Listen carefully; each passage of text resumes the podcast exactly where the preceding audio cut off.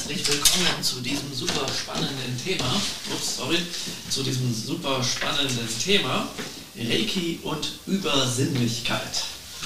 Ja, das ist im Prinzip transzendentale Shingo und Reiki. Was es mit Transzendenz auf sich hat, das werde ich euch dann noch verraten.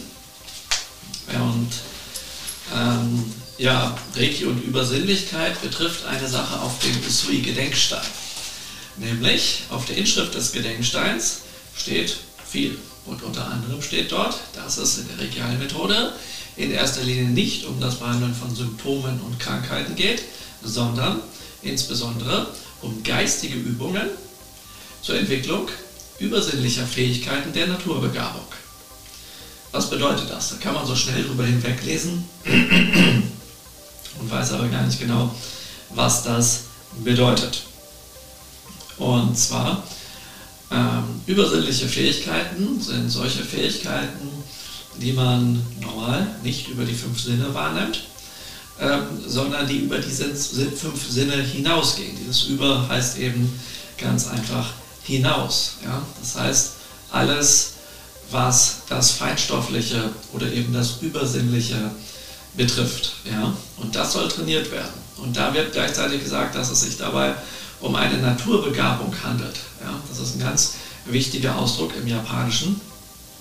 Und wie gesagt, da kann man einfach drüber hinweglesen, was denn das jetzt bedeutet. Und das wird ja hier in Deutschland auch maßgeblich getan, weil äh, Reiki oft als eine Methode des reinen Handauflegens gesehen wird zur Aktivierung der Selbstheilungskräfte, beziehungsweise Aktivierung der Selbstheilungskräfte ist das, was man sagen muss, während man doch eigentlich damit eine richtige Behandlungsmethode anwenden will zum Behandeln von Symptomen und Krankheiten. Und das ist eben äh, mehrfach widersprüchlich und gleichzeitig etwas, wo es in der Reiki-Heilmethode ja gar nicht darum geht, weil Usui sagte ja schon, gerade darum geht es nicht. Er sagt aber auch, dass es wichtig ist, den Hilfsbedürftigen zu helfen. Das heißt, man kann mit Reiki durchaus über Hand auflegen und die ganzen äh, Anwendungen, die es dort gibt, Hilfsbedürftigen, Notbedürftigen, Leidenden und Kranken und sowas helfen. Ja, das ist klar. Aber das ist quasi nur der Nebeneffekt der Reiki-Heilmethode.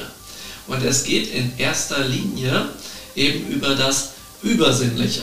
Und deswegen ist das Thema Reiki und Übersinnlichkeit, ja, was das Übersinnliche betrifft, ähm, dort quasi ein ganz, ganz wichtiger Punkt. Nun ist es leider so, dass wenn man über Sinnlichkeit spricht, die Leute nicht verstehen, dass man damit Übersinnlichkeit meint, sondern die denken dann eher an Sinnlichkeit und bei Sinnlichkeit haben sie ihre eigene Vorstellung dessen, dass Sinnlichkeit nämlich eher nichts mit den fünf Sinnen zu tun hat, von Hören, Tasten, Riechen, Schmecken, Sehen, sondern dass das eher etwas irgendwie mit Tantra, Sex und dergleichen zu tun hat. Wobei viele wiederum nicht wissen, dass Tantra ursprünglich nicht einfach Sex ist, auch wenn das der Mainstream so denkt, sondern dass das eigentlich was ähm, anderes ist, nämlich ein spiritueller Weg, in dem tantrische Praktiken, die mit Sinnlichkeit zu tun haben,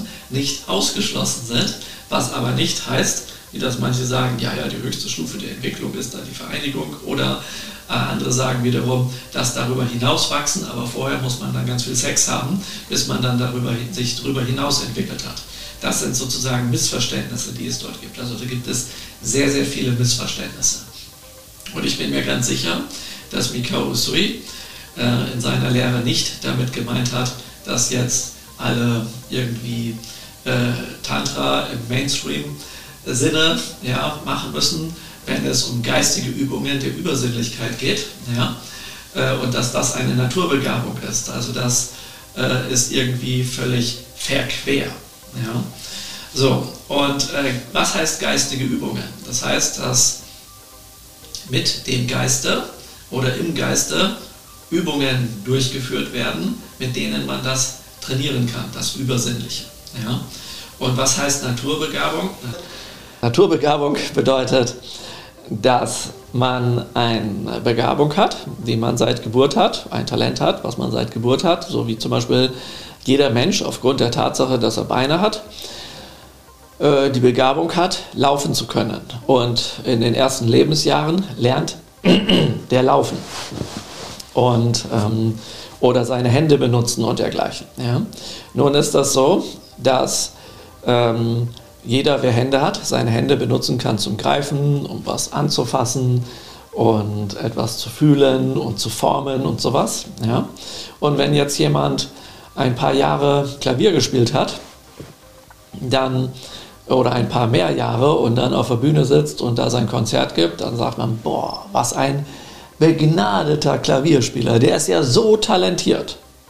Naja, er hat die gleichen Hände wie andere auch und dort haben er und die Eltern einfach dafür gesorgt, dass er von Kindheit viel übt, von morgens bis abends oder viele Stunden pro Tag und ganz früh angefangen hat und deswegen ist er so gut. Würde man das von der gleichen Person sagen, wenn der nicht so viel geübt hätte? Also ist die Begabung Training. Ja? Kommen wir wieder zu Usui zurück. Es geht um das Training geistige Übungen der Naturbegabung.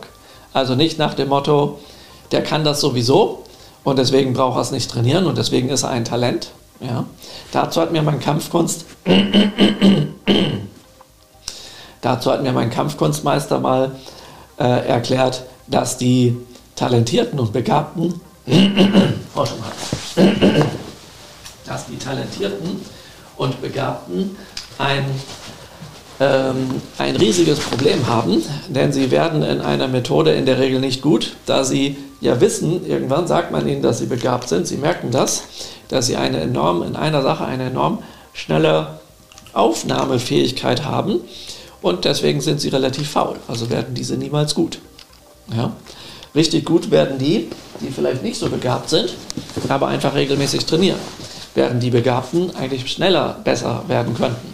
Wobei diese Begabung wiederum nicht unbedingt angeboren sein muss. Und das ist etwas, was viele Leute sozusagen nicht verstehen. Ja, die Naturbegabung heißt, dass das natürlich da ist.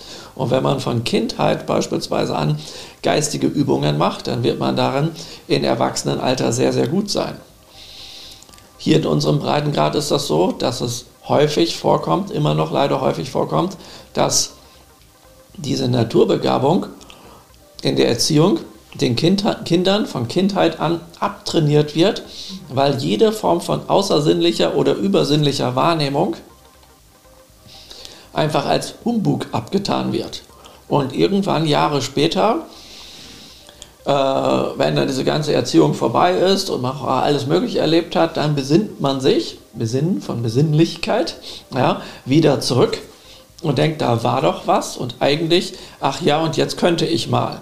Aber vielleicht ist man dann schon relativ alt, also Jahrzehnte älter, hat Jahrzehnte nicht trainiert, Jahrzehnte das negiert, Jahrzehnte sich eingeredet, dass das nicht stimmt, damit man Karriere machen kann, damit man sich beliebt macht, damit man in der Gesellschaft anerkannt ist, damit man nicht gemobbt wird und, und, und, und, und.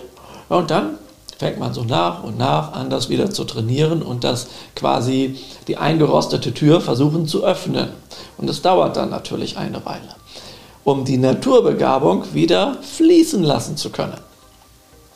Ja, und ähm, das heißt, je früher man mit Reiki beginnt und geistige Übungen ähm, äh, der übersinnlichen Wahrnehmung und dergleichen, ja, also der übersinnlichen Fähigkeiten, ähm, der Naturbegabung praktiziert, umso schneller kann man da auch gut werden.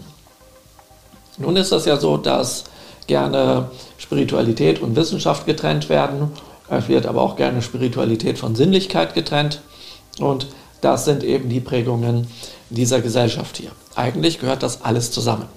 Und was ich euch gleich im Folgenden so erzählen werde, da werdet ihr merken, dass das zusammengehört, weil ich mir mal die Mühe gemacht habe, einiges zu recherchieren. Also ich habe erst viele tolle Erfahrungen mit Sinnlichkeit gemacht, wirklich mit Anfassen und sinnlicher Erfahrung von äh, guten Gefühlen mit anderen Menschen in Berührung und festgestellt, dass Heilung viel stärker stattfindet, also viel schneller trifft Heilung ein ähm, für die Beteiligten.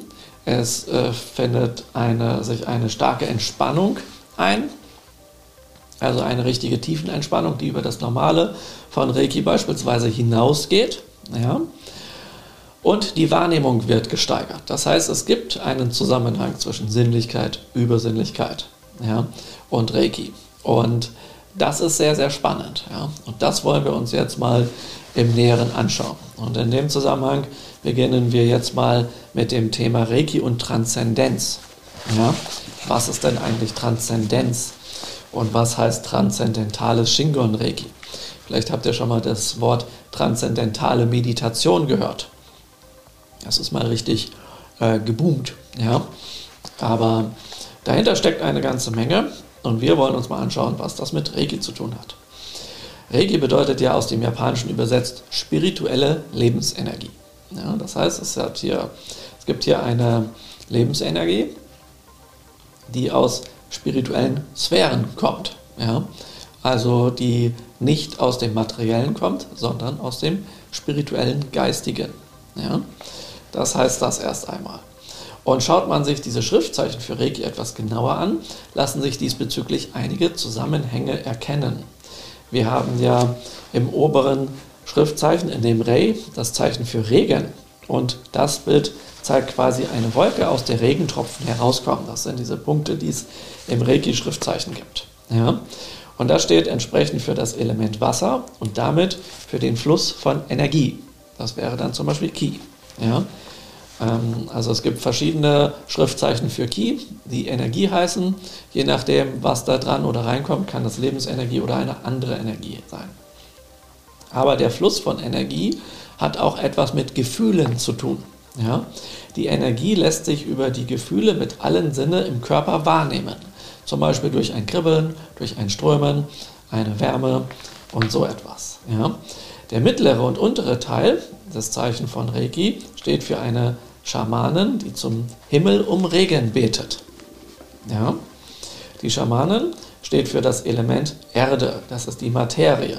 So gibt es hier eine Übertragung vom Nicht-Fassbaren ins Materielle oder in anderen Worten vom Übersinnlichen ins Sinnliche. Und diesen Übergang vom Übersinnlichen ins Sinnliche und vom Sinnlichen ins Übersinnliche nennt man Transzendenz. Bei, der, bei jeder Reiki-Behandlung für sich und andere findet genau dieser transzendentale Übergang der Reiki-Kraft vom Universum, also vom Himmel, in den Menschen, das Materielle, also dem Erdeelement, statt.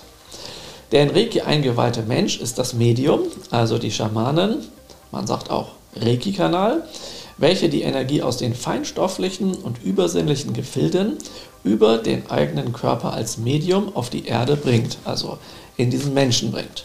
Ja? Der Mensch in seiner materiellen Form steht für Erde. Die Energie, also die Reiki-Kraft, ist sinnlich spürbar, etwa durch ein Kribbeln oder ein Wärmegefühl. Die sinnlich wahrgenommene Wärme lässt sich sogar mit einer Wärmebildkamera oder ein Biofeedback messen. Was wir nicht messen können, ist die Reiki-Kraft. Aber wir können die Wirkung der Reiki-Kraft messen. Wir können das messen, was wir im Körper wahrnehmen, was wir sinnlich wahrnehmen. Das heißt, wenn die Hände durch Reiki warm werden, gefühlt warm werden, können wir das über die Wärmebildkamera sehen, dass die Handoberfläche wärmer wird als der Rest des Körpers. Ich habe gesehen, dass ähm, Schüler von mir, die bei mir Meisterausbildung gemacht haben, äh, ihre Körper, ihre Handaußentemperatur, die eigentlich kühler ist als das Körperinnere, ihre Handaußentemperatur, ohne dass es zu einer Blutgerinnung kam oder Eiweißgerinnung kam oder ähnliches, auf bis zu 43 Grad hochkurbeln könnten über eine Wärmebildkamera. Sie brauchen dafür nur in die Einweihungsenergie zu gehen. Ja, das heißt, da kommt eine ganze Menge Wumms durch. Das ist echt interessant. Und Sie können jederzeit diese Temperatur auch wieder runterdrosseln. Das heißt, und da das nur die Außentemperatur ist, also das, was nach außen strahlt, aber nicht nach innen, ist das besonders interessant. Deswegen ist auch hier überhaupt gar keine Gefahr für Gesundheit da oder dass man sagen könnte, dass der Fieber hat, weil diese Temperatur wirklich nur in den Handflächen stattfindet. Auf der anderen Seite der Hand ist das zum Beispiel nicht, sondern nur auf dieser Seite. Kann man ebenso mit der Kamera sehen. Ja? Und das ist, ähm, das ist ganz spannend. Das sinnliche Gefühl in der Hand wird beim Reiki-Geben vielseitig genutzt. Es gibt sogar mehrere Reiki-Techniken mit dem Schwerpunkt der sogenannten Energiewahrnehmung in den Händen zum Aufspüren von Blockaden, die sich irgendwann als Symptome im Körper und Geist bemerkbar machen könnte. Die bekannteste Technik dieser Art nennt man im japanischen Byosen. Viele sagen, dass das sozusagen ein Scannen ist. Das ist sozusagen das, was technisch gemacht wird. Aber Byosen bedeutet wortwörtlich Früherkennung von Unheil, das sich im Körper, Geist und Seele von innen heraus ausbreitet. Ja? Und ähm, das heißt, wenn jemand in Reiki eingeweiht ist, kann er natürlich die Hände auflegen und die Reiki-Kraft übertragen. Gleichzeitig gibt es eine positive Zusatzwirkung, dass durch das Spüren von Wärme, die auf und ab schwillt, man merkt, oh, im Laufe der Zeit, das ist eine Erfahrungssache, die ziemlich alle, die Reiki praktizieren, machen, da wo viel Reiki gebraucht wird, wird es sehr, sehr warm und bleibt es länger warm. Da wo weniger Reiki gebraucht wird oder jetzt kein Reiki mehr gebraucht wird, dort schwillt diese Temperatur, also diese Temperaturwahrnehmung, diese Wärmewahrnehmung ab. Ja?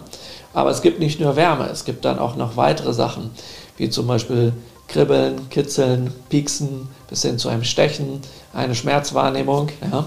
Es kann sogar passieren, dass wenn die Hände aufgelegt werden, dass man irgendwo anders als Anwender, als Behandler ähm, einen Schmerz verspürt. Und das heißt nicht, dass man jetzt von dieser Reiki-Behandlung krank wird oder ähnliches oder dass irgendeine böse Übertragung stattgefunden hat. Nein, das heißt in so einem Fall ganz einfach, nicht mehr und nicht weniger.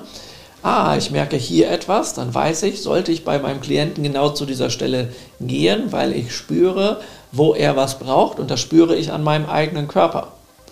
Und warum spüre ich das an meinem eigenen Körper? Ganz einfach, weil es für diese Art von übersinnlicher Wahrnehmung kein, kein Ding gibt an mir, wie zum Beispiel einen Tastsinn an den Fingern oder einen Sehsinn oder ähnliches, der das wahrnimmt. Das heißt, das Übersinnliche, was ich wahrnehme, was ich nicht in Worten greifen lässt, wird manifestiert für kurze Zeit an meinem Körper und wenn ich die Hände wegnehme, würde dieser, dieser, diese Wahrnehmung, die ich in meinem Körper habe, wie ein Pieksen hier, würde wieder abnehmen sozusagen. Ja, aber ich weiß daraufhin, da sollte ich hingehen und dann tue ich das. Und dann sind die Leute ganz erstaunt und sagen mir nach der Anwendung, boah, woher wusstest du, dass du genau dahin musst? Das habe ich mir gedacht, ja, da hat es nämlich bei mir irgendwie gezwackt und ich habe da sowieso in der letzten Zeit ein Problem und dies und jenes und so das hast du irgendwie, du hast eine tolle Intuition oder eine tolle Wahrnehmung und so.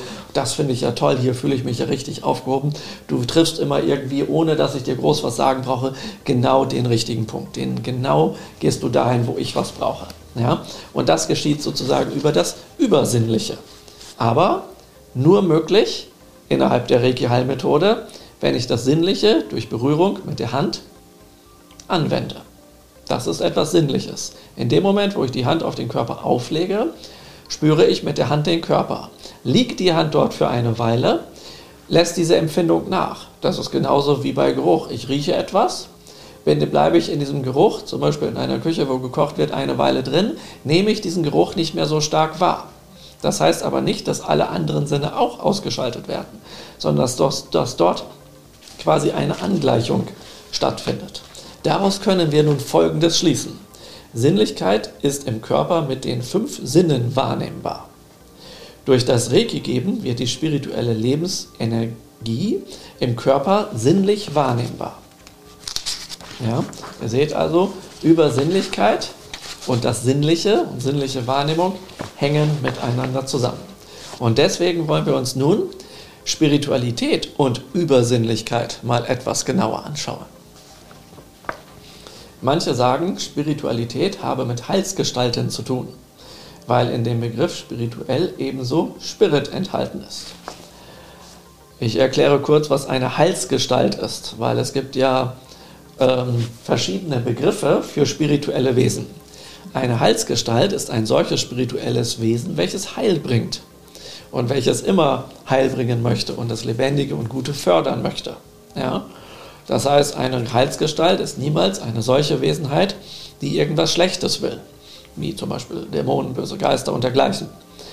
Ich will nicht ausschließen, dass es die nicht gibt oder gibt oder sonst was. Das ist jetzt gar nicht das Thema, sondern wenn ich jetzt von Heilsgestalten spreche, dann meine ich solche, die für Heilung oder für Ganzwerdung und zu seinem Ursprung oder zu seiner Ganzheit finden oder für Erleuchtung und dergleichen zuständig sind. Äh, sehr beliebt ist hier bei uns im Westen oder in Deutschland das Wort Lichtwesen. Ja?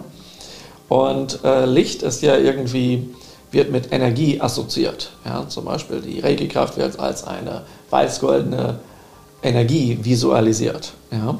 Und nun hat sozusagen jedes spirituelle Wesen, also jeder Spirit, egal ob auf der guten Seite, auf der lichten Seite oder auf der dunklen Seite oder wie auch immer, irgendetwas mit Licht zu tun. Ja? Äh, zwar glaubt man, dass Lichtwesen immer gute Leute sind ja, oder gute Wesen sind, ähm, das ist aber nicht unbedingt der Fall und andersrum können auch Dunkelwesen nicht unbedingt, ist das nicht unbedingt gesagt, dass sie böse sind, weil wenn alles was hell ist, ist gut. Das heißt, was auf der Erdoberfläche ist, wird angeleuchtet, ist deswegen gut. Und alles, was unter der Erde ist, ist schlecht. Also sobald wir im Parkhaus sind, wären wir böse. Ja? Das ist also, oder ein Regenwurm oder ein Maulwurf ist auch böse, solange er unter der Erde ist. Kommt er raus, ist er gut. Ja?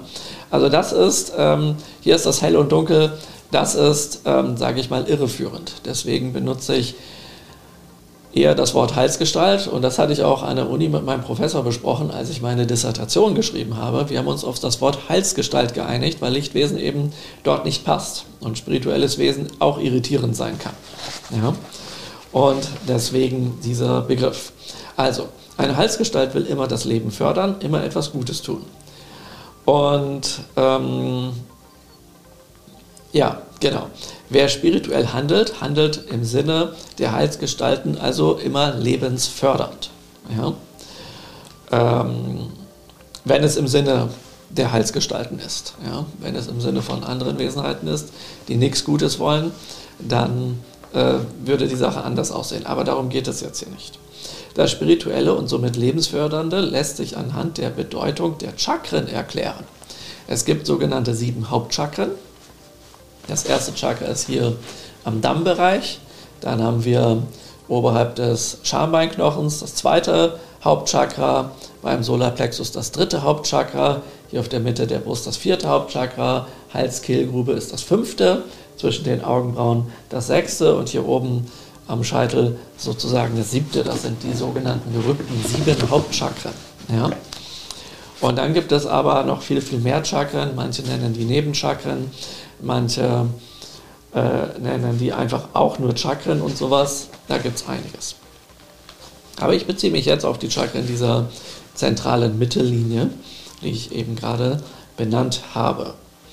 So, das erste und das zweite Chakra, also das Chakra beim Damm, ja, ist das erste Hauptchakra und das beim oberhalb des Schambeinknochens, bilden die Grundlage, ja, und zwar insofern, das erste Hauptchakra steht für die Fortpflanzung und das zweite Hauptchakra für die Lebensfreude und sinnliche Anziehung. Ohne die Freude durch Sympathie auf ein gemeinsames Miteinander, das ist, steht für das vierte Chakra, ja, kommt es nicht zur Fortpflanzung. Ja. Also Fortpflanzung als solches ist das erste Chakra, ist das Leben. Aber es ist nützlich, dass man dabei Freude hat und Sinnlichkeit austauscht und sich gleichzeitig mag. Also sind dafür diese drei Chakren sozusagen erst einmal zuständig. Das erste, zweite und vierte. So, dafür ähm, brauchen die allerdings auch erst einmal einen Raum für sich, die beiden, die sich da fortpflanzen wollen oder die sich mögen. Ja? So, und dieser, ähm, dieser Raum, ja, der wird erschaffen über das dritte Hauptchakra was nämlich unter anderem für die Abgrenzung steht. Das heißt, man schafft sich einen Raum der Zweisamkeit zum Beispiel und dann fühlt man sich darin entsprechend geborgen und kann sich auf der Ebene des zweiten und vierten Chakras entsprechend einlassen. Das heißt, ohne Lust und Lebensfreude sieht man gleichzeitig auch keinen Sinn. Ja, warum soll man etwas tun, wenn das keinen Sinn hätte? Der Sinn, und das Wort Sinn kommt im Wort Sinnlichkeit vor, ja, der steht wiederum für das sechste Hauptchakra, das sogenannte dritte Auge. Denn das sechste Hauptchakra ist für den Plan des Lebens zuständig. Ja? Alles, was das Leben fördert und sozusagen die Vision gestaltet. Ja? Also ist es nützlich, einen Sinn zu sehen in dem, was man tut. Ja? Und damit spielt sozusagen dieses äh, Hauptchakra auch eine Rolle. Also wenn ich in etwas einen Sinn sehe, dann ist es sinnvoll, sinnvoll, ja, sich sinnlich einzulassen. Ja? Das ist, da merkt ihr schon an der Sprache, aha, bei Sinnlichkeit geht es nicht nur um Sex, aber auch um Sex. Ja? Simple Geschichte. Dem ersten und zweiten Chakra wird dann zusätzlich noch das innere Kind zugeschrieben. Wer ist denn das jetzt? Ja, das innere Kind ist eine Teilpersönlichkeit, die mit der Geburt erschaffen wird und in gewisser Weise einen Menschen ein Leben lang begleitet. Genau genommen gibt es für jede Situation ein inneres Kind. Ähm, das erkläre ich mal kurz. Also, irgendwann als kleines Kind seid ihr ein kleines Kind. Und ihr seid verspielt, neugierig, ja, äh, wollt alles wissen und ausprobieren und so. Und deswegen ähm, springt ihr herum und so, macht tolle Sachen. Und dabei habt ihr interessanterweise scheinbar unendlich viel Energie. Diese Energie erschöpft sich auch nicht. Aber die Energie ist plötzlich weg, wenn euch das Herumtollen und Lebensfreude und alles und Spielen auf einmal verboten wird. Dann hört es mit der Energie auf. Das heißt, ähm, wenn euer Leben ähm, nicht mehr lustvoll ist, sondern frustvoll ist, dann habt ihr auch keine Energie mehr. Also je mehr etwas in eurem Leben Spaß macht, umso mehr seht ihr darin einen Sinn und umso mehr Energie stellt euch euer inneres Kind zur Verfügung, ausgehend vom ersten und zweiten Chakra. Diese beiden Chakren stehen wiederum für die Nieren und Nebennieren. Ja? Äh, Nieren, zweites Chakra, Beziehungen und Gefühle, Gefühle fließen lassen. Gibt es keinen Fluss der Gefühle, werden diese unterdrückt, kommt es zu einer Starre, friert ein, hat mit Ängsten zu tun. Erstes Chakra, Nebennieren, hat was mit unserer einer Lebensenergie zu tun. Ja? Äh, man sagt, dass wenn der Mensch 100% Lebensenergie hat, dann hat er diese kurz vor seiner Geburt. Bei der Geburt verliert er 80% und die restlichen 20% dürfen für den Rest des Lebens halten. Also Geburt ist, wird relativ als, als relativ anstrengend deklariert. Das muss man sich mal vorstellen. Ja? Äh, so, und nun könnt ihr allerdings eure eigene Lebensenergie durch Spiel, Spaß, Freude, Sinnlichkeit und alles, was sinnvoll ist, ja, sozusagen äh, aufrechterhalten, dass diese 20% Energie, die euch für euer ganzes Leben bleiben, nicht verloren gehen. Das heißt, wenn ihr in eurem Leben euren Weg geht, euren sinnvollen Weg, wirklich euren Weg und nicht das, was ihr meint, was wichtig ist, was euch, andere euch einprägen, aufdiktieren, was die Gesellschaft sagt und dieser ganze Fillertanz, sondern wirklich euren Weg geht, eurer Bestimmung, eurer Natur folgt, eurer Naturbegabung folgt, sinnlich eurer Naturbegabung folgt, ja, was auch immer das ist, dann werdet ihr daran Freude haben und euch geht die Energie nicht aus. Es sei denn, ihr sagt jetzt, ich mache zwar das, was ich machen will, aber ich muss das jetzt machen, weil ich mich entschieden habe, dass das mein Beruf ist. Und in dem Moment hört der Spaß auf, dass das, was euch eigentlich Spaß macht, euch keinen Spaß mehr macht. Und ihr könnt mit dem, was ihr eigentlich sinnvoll als euren Weg erachtet, euch überarbeiten und euch genauso zum Burnout bewegen, wie ihr, also ausbrennen. Das heißt, die Energie ist nicht mehr da, ja, weil ihr keinen Spaß mehr habt.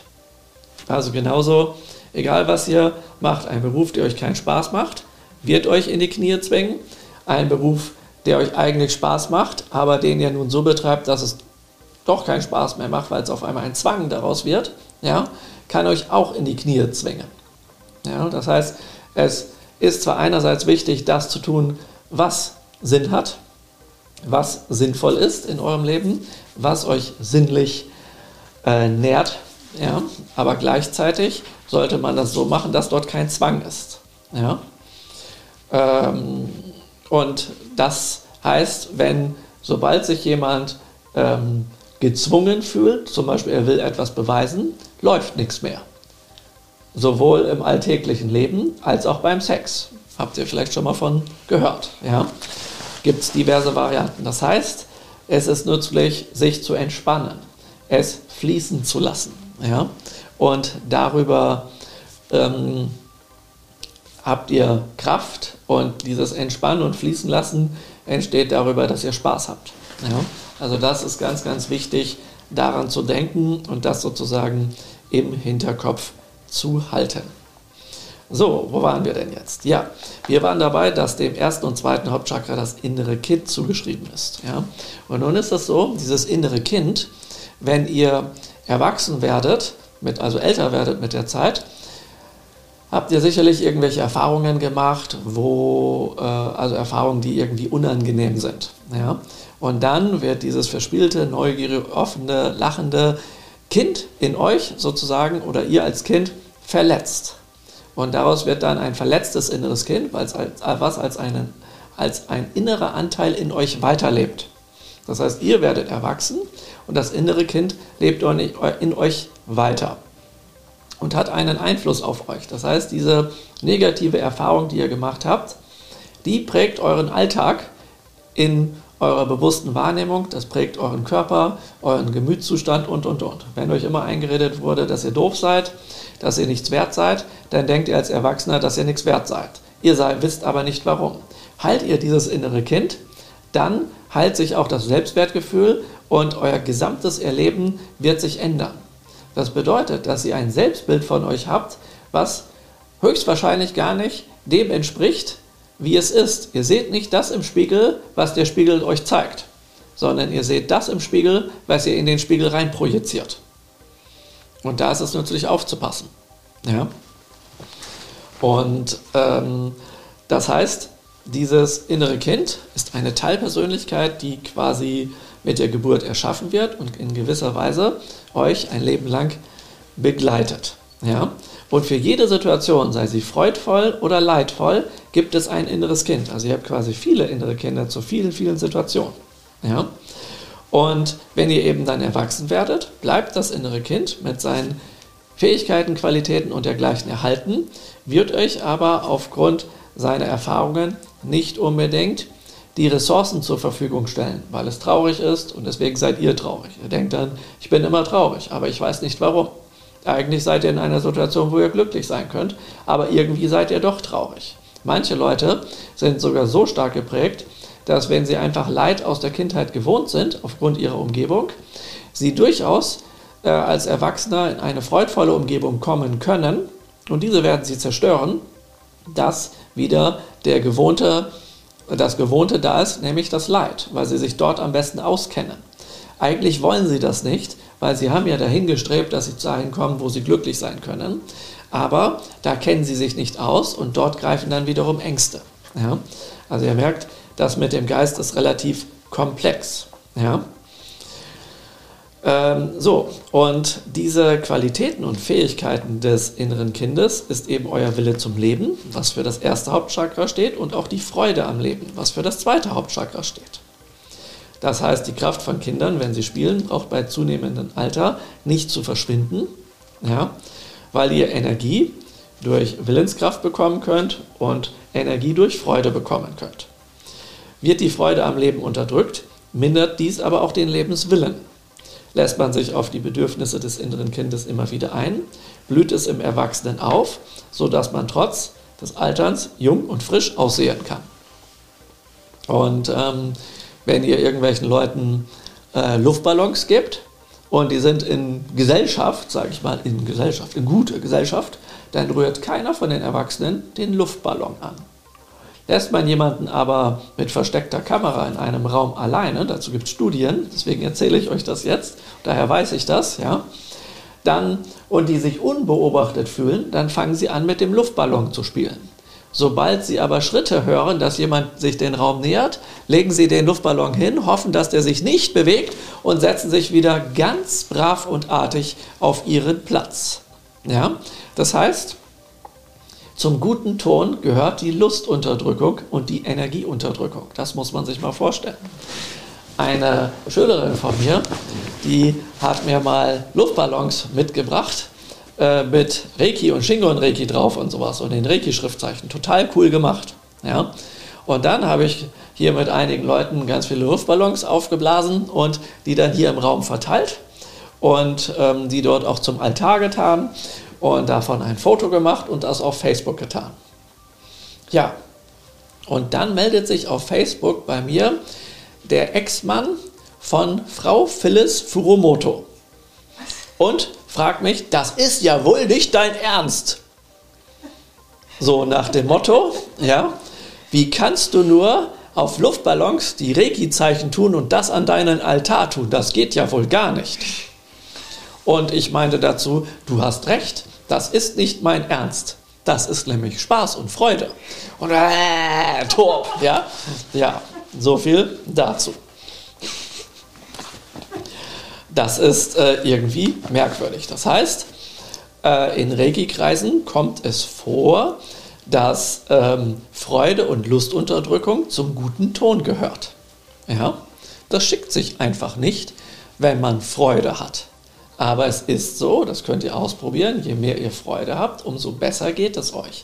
Also es ist sehr, sehr sinnvoll, ähm, Lust und Sinnlichkeit und Lebensfreude nicht zu unterdrücken. Ja? Je mehr ihr das unterdrückt, umso mehr verbreitet ihr Leid. In euch und außerhalb von euch. Ja? Habt ihr Freude, wenn ihr krank seid? Vielleicht, weil ihr krank feiern müsst? Hm. Aber so richtig toll geht es euch dann ja auch nicht. Ich hatte mal jemanden, die wollte gerne gesund werden. Da fragte ich sie, ähm, was passiert denn? Was wird sich denn in deinem Leben ändern, wenn du gesund wirst? Ja, dann kann ich dies, das, jenes und blau und blub machen. Das ist ganz, ganz toll. Da meinte ich, ja, was machst du denn jetzt so den ganzen Tag? Ja, also äh, da mache ich eigentlich nicht viel, ja, weil ich bin ja, ich bin ja auch krankgeschrieben und sowas und ähm, ja arbeitsunfähig sowieso und überhaupt und so. Und dann meinte ich so, ja, stell dir mal vor, du würdest jetzt ähm, wieder gesund sein, dann kannst du diese ganzen Sachen machen, aber dann könntest du ja auch wieder arbeiten. Nee, nee, nee, nee, nee, das will ich nicht. Deswegen komme ich ja zum Reiki, damit auch keiner mitbekommt, dass ich gesund werde. Das darf natürlich nirgendwo äh, auftauchen, dass ich wieder gesund bin. Das heißt, meine ich zu der, du willst mir damit sagen, du möchtest zwar gesund sein, aber keine Verantwortung ansonsten für dein Leben übernehmen. Ja, genau, darum geht's. Ja, und das fand ich dann natürlich auch ein bisschen merkwürdig, weil ich dann gemerkt habe, okay, ja, es gibt Leute, die finden das toll, irgendwie krank zu sein. Also sie sind lieber krank, damit sie nicht arbeiten brauchen, weil ich frage dann, ja, wie ist denn das? Wenn du jetzt, ähm, äh, wenn du jetzt die Wahl hättest zwischen krank sein und gesund sein und bei gesund sein entsprechend wieder arbeiten, für was würdest du dich dann entscheiden? Für krank oder gesund? Und da meinte die krank. Und da meinte ich, ja, dann wird es sehr schwierig, dass du gesund wirst, weil ähm, äh, dein Du, dein Sein möchte natürlich etwas Sinnvolles tun. Und wenn du einer sinnvollen Tätigkeit nachgehst, mit der du auch Geld verdienen kannst, ist das ja etwas Sinnvolles. Ja? Und das wird dir Energie und Gesundheit geben. Und da merkt ihr, aha, da gibt es dann durchaus diverse Konstrukte im Geiste. Ja? Aber da die Gesellschaft eben vorsieht, dass man etwas macht, was keinen Spaß macht, weil Spaß haben ist ja böse, ja, in Anführungsstrichen, ähm, deswegen denkt man auch, will ich nicht arbeiten. Aber stellt euch mal vor, ihr würdet das arbeiten, was euch Spaß macht und damit Geld verdienen. Dann heißt es, oh, das geht ja nicht, das ist ja eine brotlose Kunst und so weiter. Das sollen denn die Leute denken und, und, und, und, und. Ja? Aber klar, oh, wenn ich krank bin und ich nicht mehr arbeiten kann, dann kann ich eben erzählen, ja, ich habe ja da mein bla bla bla Problem und ich habe ja dies und dies und jenes und deswegen muss jetzt jeder auf mich, mich Rücksicht nehmen. Ja. Ähm, aber man sieht, dass die Leute da nicht gesund werden. Ja? Und daran seht ihr, aha, diese Themen mit den Hauptchakren und das Sinnvolle, das Sinnliche und Übersinnliche hängt irgendwie miteinander zusammen. Gut.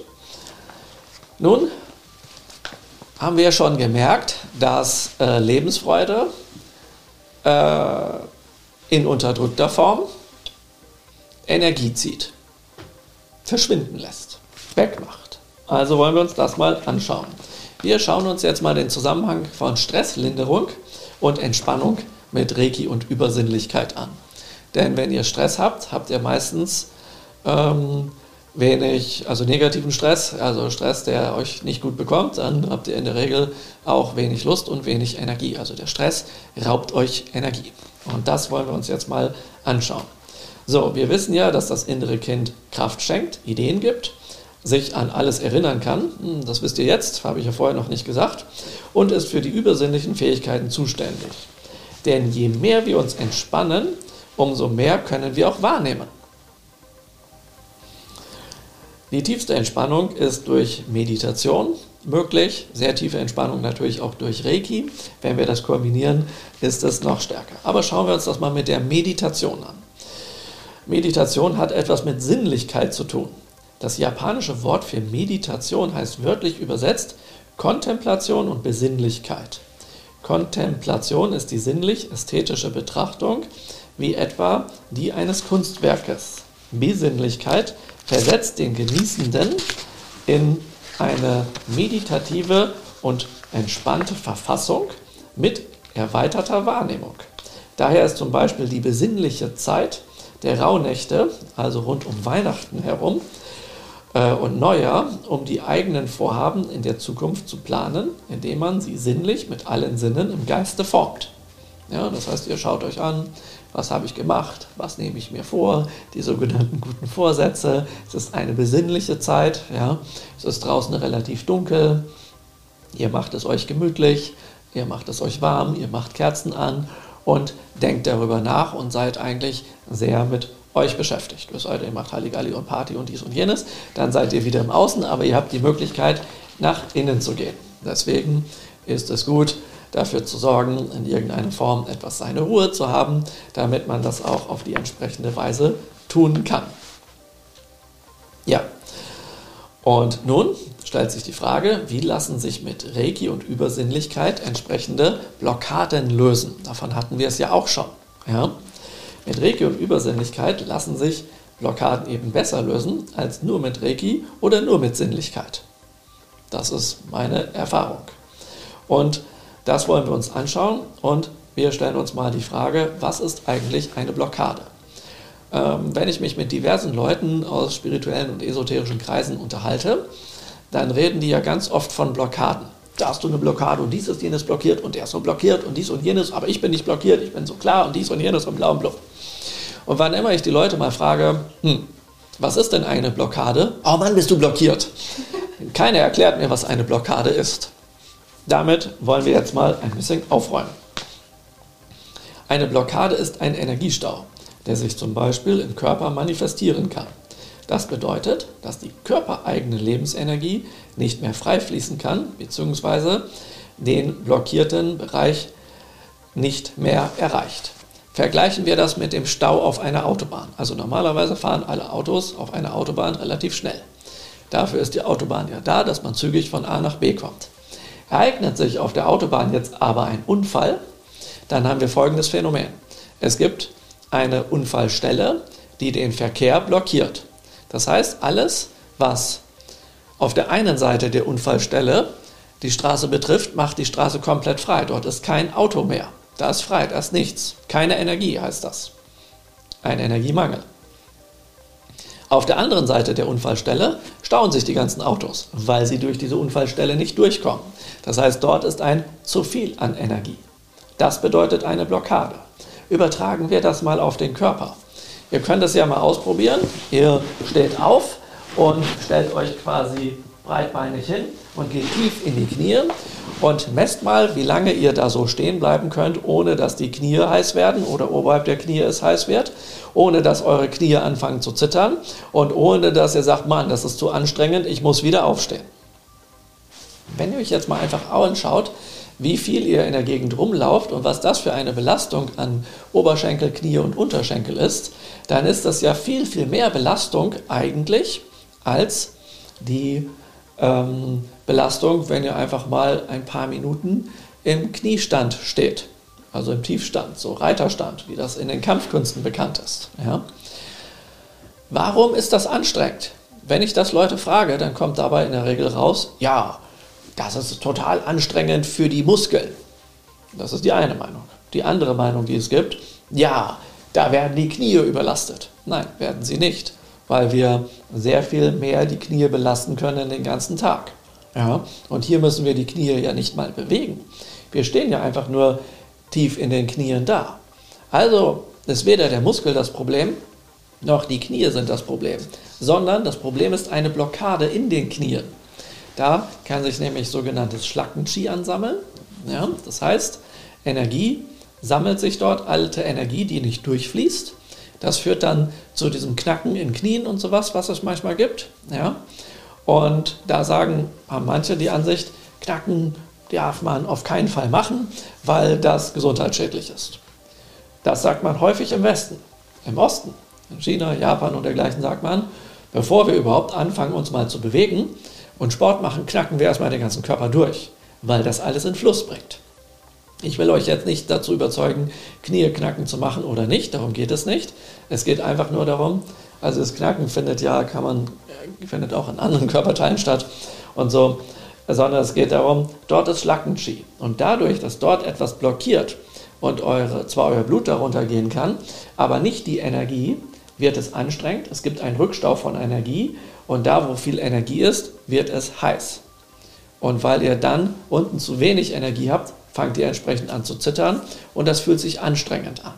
Und nun gibt es ja Leute, die können stundenlang in so einer Tiefstandstellung stehen. Nämlich Leute, die auf die richtige Weise Kampfkunst und Qigong trainieren. Die haben deswegen nicht Beine wie Stahl. Die haben nicht zehnmal so große Oberschenkel, dass sie die Kraft aushalten können. Nein, die sind in der Regel super schlank und man fragt sich, wie die das machen. Wenn man mal mit dem Finger auf den Muskel da drauf drückt, dann merkt man, äh, der ist ja gar nicht groß angespannt, der ist ja relativ weich, den kann man einfach eindrücken, bis man den Knochen darunter spürt. Der braucht gar nicht viel Kraft. Je länger er dort steht, umso mehr entspannt er sich, weil durch die Entspannung es möglich wird, dass Energie fließt. Durch die Anspannung blockiert man die Energie.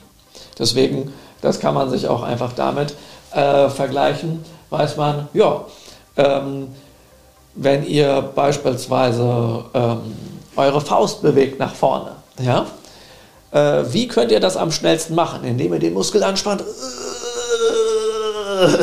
und die Faust nach vorne bewegt? Nein, dann geht es langsam, weil ihr durch die Muskelkontraktion quasi die Geschwindigkeit blockiert. Aber wenn ihr es entspannt, dann könnt ihr die Hand einfach ganz locker nach vorne schnalzen lassen und dann beispielsweise einen Ball auffangen, der angeflogen kommt. Ja? Dafür braucht ihr Geschwindigkeit und Entspannung, um ihn dann zu fangen. Ja? Oder ihr braucht Geschwindigkeit und Entspannung, um von etwas auszuweichen, was auf euch zukommt. Wenn ihr erstarrt und all, all eure Muskeln einfriert, dann könnt ihr nicht ausweichen, wenn ein Ast oder irgendwas geflogen kommt und kriegt das Ding einfach ab. Ja, das heißt, je mehr ihr euch entspannt, umso mehr geht's. Das heißt, das Lösen einer Blockade hat immer etwas mit Entspannung zu tun und Fließen lassen zu tun. Das heißt Blockade. Ja? Das ist eine Variante. Ja? So, das heißt, wenn wir im übertragenen Sinne ein zu viel an Energie haben, dann gibt es eine Blockade, weil die Energie nicht mehr fließt.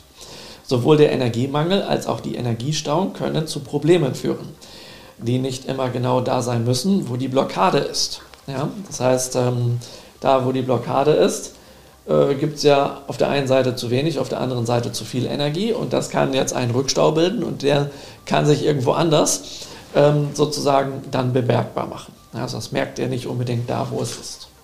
Wenn nun zum Beispiel Schulterverspannungen auftreten, ist die Schulter der Ort des sinnlich Wahrnehmbaren, der sich durch Schmerzen, das heißt ein zu viel von Energie oder eine Schonhaltung zeigt. Mithilfe der oben genannten Energiewahrnehmung, also dieser Reiki-Energiewahrnehmung, die wir hier noch üben, lässt sich unabhängig vom Problemherd der Ort der Ursache feststellen. Das heißt, wenn wir also zum Beispiel Reiki geben und uns dabei entspannen ja, äh, und uns auf das Sinnliche einlassen, wird durch die Entspannung und das nicht, ich muss jetzt was spüren und mich anspannen, sondern das Entspannen wird die übersinnliche Wahrnehmung sozusagen eingeheizt, angeschaltet und wir nehmen in unserem Körper etwas wahr, was der andere woanders braucht und wo die Ursache ist. Das heißt, wenn er sagt, ich habe Schmerzen an der Schulter oder Schmerzen am Knie, kann es sein, dass wir den Eindruck haben, dass wir aber woanders hingehen müssen. Ich habe mal den Fall gehabt, da hatte mir jemand äh, gesagt, er hat irgendwie äh, Rückenschmerzen im unteren Rückenbereich und wollte, dass ich ihm Reiki gebe. Und dann fing ich an, ihn an den Schultern zu behandeln. Und er meinte, ey, was soll das? Ich habe doch gesagt, dass das unten im, im Lendenwirbelbereich ist. Da meine ich, ja, Reiki ist eine ganzheitliche Methode und manchmal ist es auch nützlich, woanders Reiki zu geben, damit du da, wo du das Problem hast, Heilung finden kannst. Ja? Ich rege also deine Selbstheilungskräfte an den Schultern an, damit dein Körper dann und dein Sein den unteren Bereich selber heilen kann. Hat er so äh, rumgezickt und dann dachte ich mir, na gut, dann lege ich eine Hand, dass er das spürt, auf die Lendenwirbelsäule auf und äh, kraule ihn sozusagen leicht oder drücke so leicht mit den Fingern, dass er das immer wieder spürt, dass dort Regi fließt. Und mit der anderen Hand bleibe ich an seiner Schulter, damit ich da Regi geben kann und er sich nicht aufregt und sich entspannt, weil der fing erst an zu entspannen, als er gespürt hat, dass ich die Hände dahin lege, wo er sie haben möchte. Ja? Das heißt, was der nicht weiß, ist, dass ähm, ich als Profi in meiner Methode, weil ich eben professionell ausgebildet bin und professionell arbeite, weiß, was ich da tue. Und er weiß nicht, dass äh, es eigentlich genauso schlau wäre wie woanders auch. Man lässt den Profi die Profisachen machen und auf die Weise machen, wie der Profi das will. Ja? Ihr sagt ja auch nicht eurem Elektriker, dass er ähm, zum Beispiel, was fummelst du da an dem Sicherungskasten rum? Die Lampe ist da hinten und nicht da unten im Keller.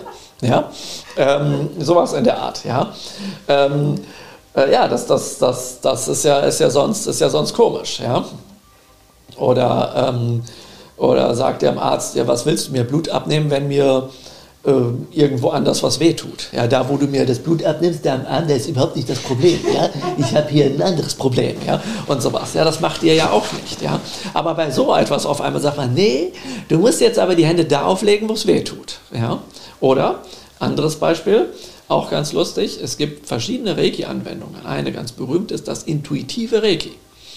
Und viele Leute, die in Seminare zu mir kommen, die glauben immer und immer wieder, und ich erkläre das auch immer und immer wieder, äh, die Intuition hat erstmal nichts mit der Wahrnehmung zu tun.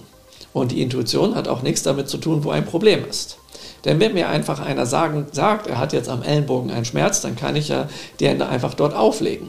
Intuitives Reiki wende ich aber an, wenn ich über den Ort, wo er mir einfach sagen kann, wo das Problem ist, noch einen Ort finden möchte, wo ich ihm Reiki gebe, wo er besonders viel Reiki braucht. Vielleicht sogar für das Ellenbogenproblem.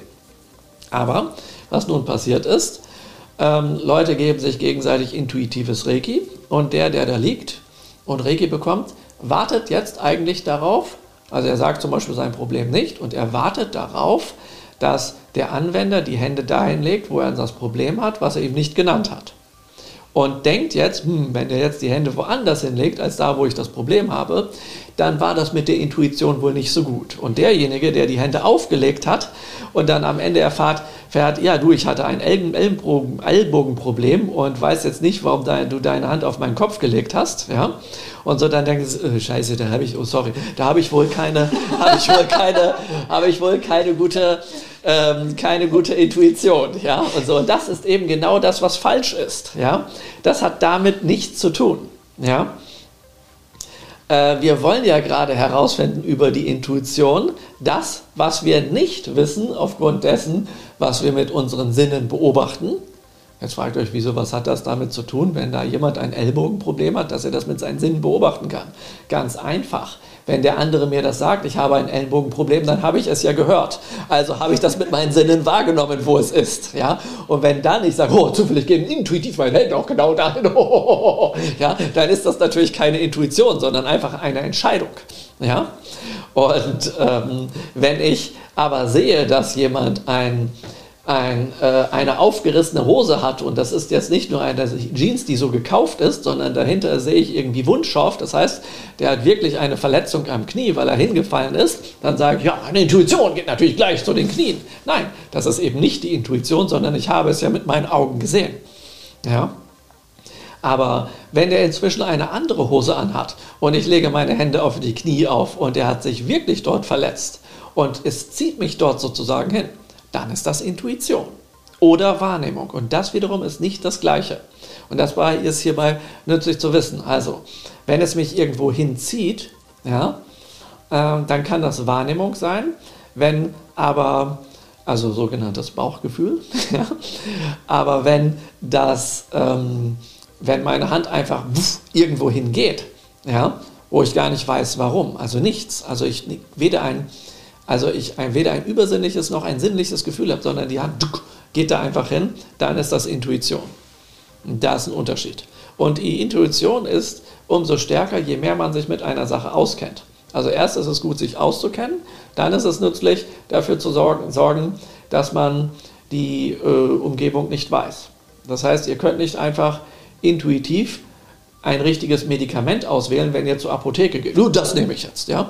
Sondern es ist nützlich, dass ihr euch auskennt und dann könnt ihr eher intuitiv das Richtige wählen. Und das ist auch ein großer Irrtum. Das heißt, Intuition ist nicht gleich übersinnliche Wahrnehmung, nicht gleich mediale Wahrnehmung, nicht gleich äh, ungleich äh, Hellsehen und dergleichen. Intuition ist einfach, ihr legt die Hände dahin, wo es richtig ist, ohne darüber zu denken, ohne etwas zu fühlen. Das sehen aber viele Leute anders und werfen das in einen Topf. Das macht auch nichts, wenn das in einen Topf geworfen wird. Aber sobald ihr lernt, das zu differenzieren und ihr die Unterschiede erkennt, könnt ihr beides sehr, sehr gut benutzen und sehr viel besser benutzen und damit sehr viele Dinge vollbringen, die ihr normalerweise nicht vollbringen könnt. Ja, ja genau. Je ausgeprägter und durch Training die Wahrnehmungsfähigkeit, äh, also äh, je ausgeprägter die Wahrnehmungsfähigkeit ist und je mehr ihr diese trainiert habt, umso leichter lässt sich eine Blockade lösen, wenn man weiß, was man machen muss. Ja, so und jetzt, ist ganz einfach. Eine Blockade lässt sich über Sinnlichkeit mit Reiki wahrnehmen. Ja, wir sind ja hier im Thema Reiki, Seminarthema Reiki und Übersinnlichkeit. Ja, also die Blockade lässt sich über Sinnlichkeit mit Reiki wahrnehmen.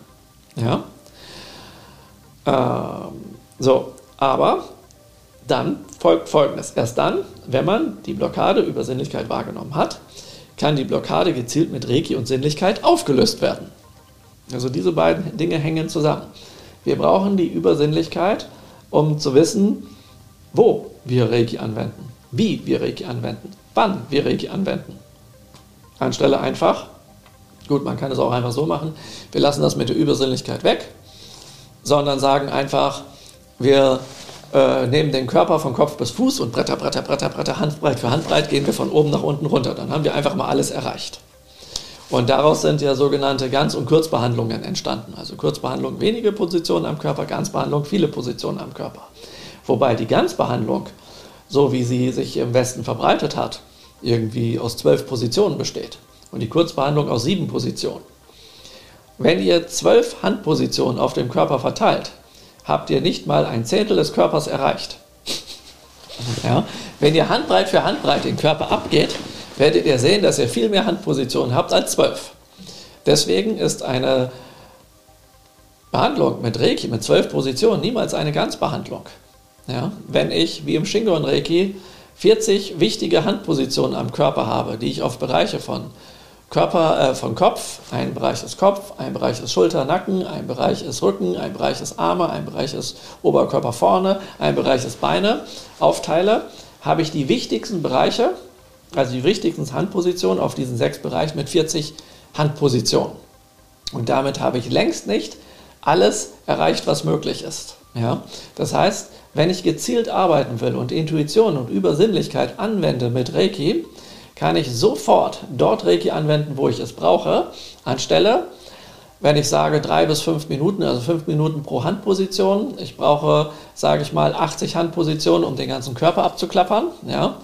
Äh, dann rechne ich einfach mal 80 mal 5, das wären 400 Minuten, wenn ich mich jetzt nicht verrechnet habe. 400 Minuten durch 60, dann weiß ich, wie viele Stunden ich beschäftigt bin. Ja, also über 6,5 Stunden. Ja, das ist natürlich krass, ja, ähm, weil äh, so lange hat keiner Zeit.